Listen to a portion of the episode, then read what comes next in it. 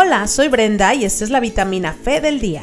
La escritura de hoy la encontramos en 1 de Corintios 13, 4, 5 y dice: El amor tiene paciencia y es bondadoso. El amor no es celoso. El amor no es ostentoso ni se hace arrogante no es indecoroso ni busca lo suyo propio, no se irrita ni guarda rencor. En el mundo siempre han querido definir el amor de diferentes formas. Por ejemplo, que el amor se puede comprar con dinero, que el amor te lo da una relación perfecta con un concepto de telenovela, que el amor te lo puede dar un super viaje o incluso que el amor es un que te da mucha paz. Pero si vemos la Biblia, creo que cuando sacrificaban a nuestro Señor Jesús no sentía mucha paz en ese momento. El verdadero amor fue lo que movió a Jesús a entregarse a sí mismo en la cruz por ese amor a ti.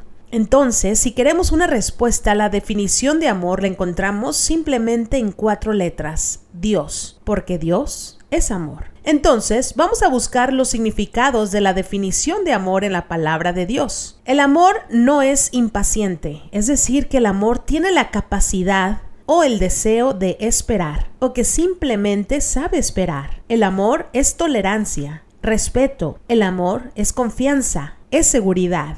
El amor es tener humildad, no sentirse mejor o más importante que otro. El amor es honestidad. El amor es decencia. El amor es compartir.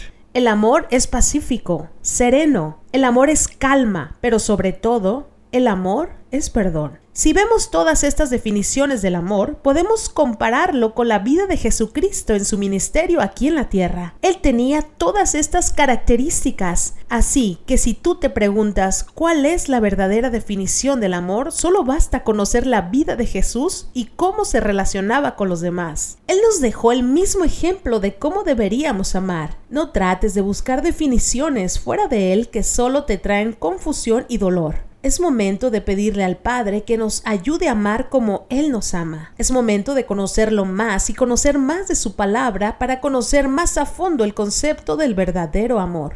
La fuente del amor es Jesús. Si quieres saber cómo realmente amar a los demás, déjate moldear por su palabra y empieza a tener una relación profunda con Él, porque desde ahí surgirá tu relación con los demás. Y recuerda, lo que va a permanecer y lo más importante sobre todas las cosas es y seguirá siendo el amor, el amor verdadero y que solo proviene de nuestro Padre. Sígueme en mis redes sociales, locutora Brenda y Vitamina Fe, y no se te olvide tomarte tu vitamina Fe del día.